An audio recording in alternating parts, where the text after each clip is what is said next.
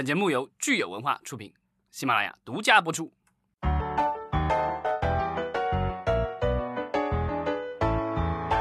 欢迎大家收听新一期的《影视观察》，我是老张。大家好，我是十七。今天是四月一日，星期三。对，终于等来了愚人节。四月的第一天，呃，我不知道大家在今年的头三个月里面哈，有没有关注知识类的这个视频？呃，因为我们最近看到说，这个罗翔教授讲刑法在 B 站上突然非常火爆。对，其实这段时间因为。呃，就是疫情的影响，大家就是在家刷着各种视频，对吧？剧刷完了，电影刷完了，然后开始刷各种各样自己觉得有意思的视频，然后想在家学习点什么东西，对吧？然后就开始，其实这种就是知识类的各种 UP 主，其实也开始慢慢的涨粉，也特别厉害。其实这个话题对于呃我和老张来说，我觉得其实是息息相关的，因为我们现在其实做的这个音频节目就是一个知识类的音频，当然就是我们可能跟这些视频的这个。公众大号肯定是没有办法比啊，但是我觉得是关注这些视频内容，对我们来说也是一个启发。对，因为之前呃一直有人呃在说呃 B 站发展特别快，然后用户特别多，然后 UP 主其实也弄了不少，甚至还挖了不少，一直有人把它跟 YouTube 来做比较。当然，我们就是从绝对的数字上来说，B 站和 YouTube 还不是一个级别的。这个这个是毫无疑问的，对吧？因为 B 站的话，现在看我看它最新的这个呃年报，呃说的是它的去年的话，它的月呃活好像是大概一亿多用户。嗯，那我们的 YouTube 是多少呢？它是二十亿，这个是相差的非常大的。从收入上来说，B 站一年的话才六十多亿人民币吧？对，YouTube 的话收入，就，因为它是谷歌的旗下的，然后。呃，谷歌去年公布了这个 YouTube 全年的收入，一九年的话是大概一百五十亿美元，大概就是一千亿人民币了。所以其实像我们说的这一类，呃，以知识为导向的这样的 UP 主，在 YouTube 上应该是非常丰富的，嗯，比在这个 B 站上肯定是种类啊、人数啊要多得多了。所以老张，你觉得就是以后 B 站这种知识类的 UP 主有没有可能是有有这种爆发式的增长？呃，我觉得这东西就是 YouTube 之所以能成为今天的 YouTube，其实就是一切朝前看。怎么讲呢？因为 YouTube 很幸运的是，它在成立了没多久，作为一个初创公司，没多久就被谷歌给收购了。大财主，谷歌做搜索引擎起家的，赚了很多钱，然后就买了很多公司，其中的一项投资其实就是呃 YouTube。买了 YouTube 以后，谷歌成功的把它的这个就是它的商业模式移植到了 YouTube 上，因为谷歌最早的这个赚钱就是靠这个点击，然后有广告，对吧？你搜索的时候，然后它会有广告，然后它你点击了广告的话，它会有一个提成，会从广告商那拿到钱。所以呢，它把这一套商业模式移植到了 YouTube。所以呢，就在 YouTube 上的话，如果你这个视频点击量够大，然后你的这个订阅人数够多。谷歌会联系你，然后就 YouTube 会联系你，然后让你开这个账号，然后就把你的账号开通这个就是就是盈利的这个呢功能。这样的话，根据你这个就是视频的这个接到的广告的类型，还有就是你这个用户的来源，这反正是它有一套复杂的背后的运算公式。最后的话，它是会分你钱的，这个是真金白银能拿到钱。所以呢，呃，YouTuber 的话就是。现在已经产生了，就是有年入这个百万美元以上的已经不少了，而且你看它的前十的榜单的话，就是它的收入，它每年会公布一个收入榜的那个前十的榜单。现在的这个前十的榜单，基本上门槛是一千万美元起。嗯，哎，其实如果是按照这个商业模式的话，你觉得目前就是 B 站它不能像这个 YouTube 一样，呃，从用这个方式来跟 UP 主去分享这个广告营收吗？YouTube 背后的话是谷歌的强大的资金和这个技术的支持，因为谷歌对谷歌的话，它是提供了那个，因为它手底手上它就有各种广告商直接跟它联系，然后它可以把这广告去投放到 YouTube 上去，这个就是，然后它整套的这个计算的这些东西，所有东西都有，所以呢，它有这一套基础设施。呃，谷歌当年就是把 YouTube 成长起来，其实当初是砸了很多真金白银，是烧钱的，因为最初的时候肯定是不挣钱的，对，所以呢，你得烧挺多年。它也应该 YouTube 应该零五年成立的吧，我忘了是零几年被收购的。然后之后的话，其实烧了挺长时间钱。当然现在应该是盈利了，因为 YouTube 的话，它的好处是它的钱基本上是花在了它的这个服务器上，它的上面的内容的话，都是由我们的这些所谓的 YouTuber 自己上传的，就跟 UP 主类似。这个，所以它的制作的成本的话，很不大会没有什么。呃，YouTube 也尝试过做一些原创的内容，但是就是做的不是很成功。所以现在其实它的这个就是它的那个付费会员的这个功能，其实很快就要取消了。当然，这个 YouTube 上的话，就是按照我的理解啊，就是他们的这些。呃，就是 YouTuber 的话，他们的这个盈利，一个是广告会收钱，另外的跟国内类似，这是赞助商。另外的话就是订阅，就比如说这个就是在国内很很火的这个李永乐老师，然后他现在成了一网红老师，对吧？粉丝无数。然后这回这个就是，即便是这个新冠疫情期间，其实他的很多的这个科普类的视频也有很多的受众。然后呢，他在 YouTube 上就是也有频道。然后我看了一下，它就很特殊，就是说它大部分的视频都是可以免费看的，但是呢，你可以成为它的付费的，它这单独的这个频道你可以付费，付了费以后呢，成为它的这个就是会员以后，它会有一些单独的视频可以给你看。好像微博也有这样的功能，就是如果你跟这个博主也想要有一个更深度的互动，然后你提出问题让想让他回答的话，那就可能你是要单独加到这个一个呃特殊的这个会员里面去哈。对，这跟那个知乎的那个付费付费回答问题类似，对吧？对，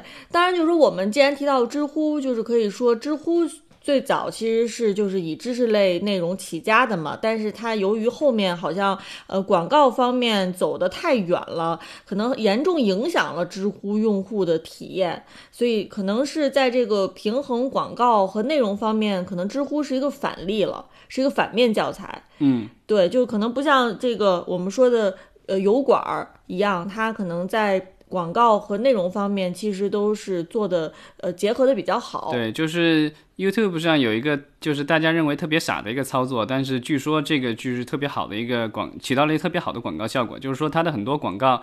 嗯，就是前四秒或前五秒，然后你如果看了以后觉得不想看，你可以跳过。嗯，这个其实就被大家认为是一个很傻的操作，但是而且它这个你跳过了以后，它就不像广告商收钱了，这一条观看就属于无效。但是它这个其实是过滤掉了对这广告没兴趣的人，所以实际的观看的那些人其实是对这广告真的是有兴趣，然后有耐心看完的，所以他真的是对这个信息是非常有兴趣，有可能成为你潜在消费者的。然后所以呢，这样的话其实会造成造成的结果其实是说广告商更愿意为这样的用户去付钱，所以这样的话其实是造成了就他洗就是浪里淘沙，他把那个就是真的是值钱的这个就是广告受众的话，真的给你刷出来了。嗯，其实这个方法有一点大智若愚的感觉，就是看上去有点傻，其实背后是很有心机的。对，但是 B 站的话一直强调的就是说它不要广告，所以呢，我不知道，就是因为我们知道 B 站一九一八年之前好像呃都是呃游戏占它的收入的大部分，然后一九年的年报放出来的话是呃就非游戏收入已经占到了这个收入的百分之五十以上了，就说它已经摆脱了这个对游戏的内容的过于的这个依靠，但是呢，呃我们可以看到就是它依然的话就是拒绝这个广告。所以呢，就是它的这个在上面，就是它的 UP 主的话，它的这个盈利的渠道其实还是相对单一，因为他们有一些好像会对优质的内容会进行一些奖励，但这个奖励的话，呃，我觉得比较难评判。你不像是那种 YouTube 那种根据点击率或什么的，就是这一套来，这个是比较透明的，你可以看到报告，就是说你这东西有多少人点了，然后每一条多少钱，对吧？这个东西就特别透明。然后这样的话，就是受欢迎的人肯定是赚得多。呃，那他这样的就就是他这种所谓的对优质内容评选，我觉得可能有一定的主观性，他可能会出于公关的这个考虑，可能对对某一些内容可能会我你具体的我不知道他是怎么评选的，怎么说呢？就是说我也许点击量特别高，但也许我的这个内容不是 B 站他想看到的，所以呢我就可能挣不到什么钱，或者就奖励特别少，或者根本就没奖励。呃，除了你说的这个奖励可能有一定的主观性啊，另外我觉得还有一个很大的问题就是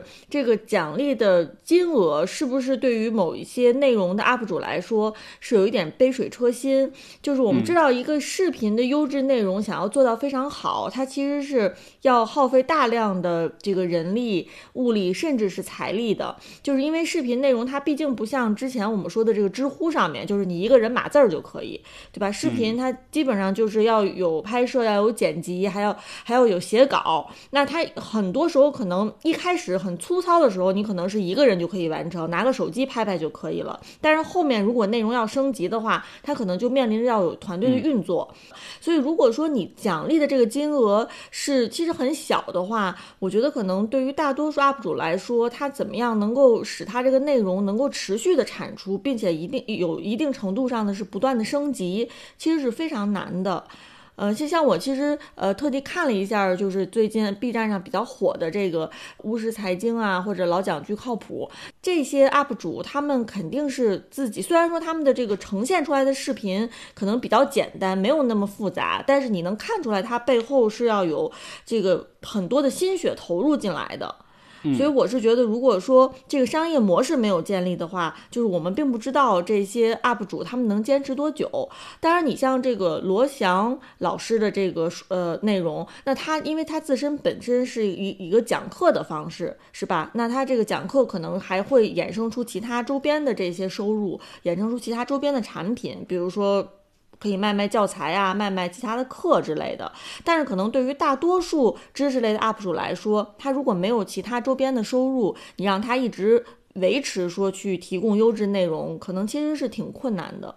对，就是说，如果你能够从视频本身的播放，然后至少能保个本儿，那个维持生存，然后再有一些额外的其他的这个收入，就锦上添花了，对吧？对，所以我们其实还是呃很希望说这个知识类的内容能够在我们呃我们很希望这个知识类内容能够在 B 站上哈能能够有立足之地，因为除了 B 站之外，我们想想其他的平台，还有哪个平台有可能说呃为这些知识类的内容买单吗？你那你看你怎么定义这个什么叫知识类的内容？因为我觉得像李子柒的内容也算知识类的，因为我学习到了很多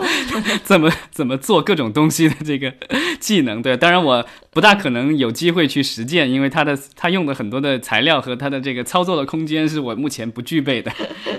对，对啊，所以呢，就是就是在他这，比如说这做饭的这些，其实他这个各个网站都有了，因为它也是一种特别这个重要的这个求生技能了。没错，但是像你说的这种做饭类的哈，呃，我觉得可能是抖音上面会比较多，所以可能未来我们看看，就是有不同的知识可能会在不同的平台上落地啊，生根发芽结果。对，我觉得就是呃，不管是长视频还是短视频，其实都可以用来就是做这种这个知识类的这个内容，做知识类内容，对吧？然后现在 B 站推的这些可能是稍微长一点的。呃，当然，就是像这个抖音上的什么的，它可能会稍微短一点的。但抖音上面那个稍微短一点的，它，呃，我觉得它的一个问题就在于，基本上不大可能去，比如说有印前广告或者印后广告，因为这个本身就不长的内容，你在上面插广告是不行的。所以那上面我看基本上都是靠带货，所以呢，都是给一个这个销售的链接。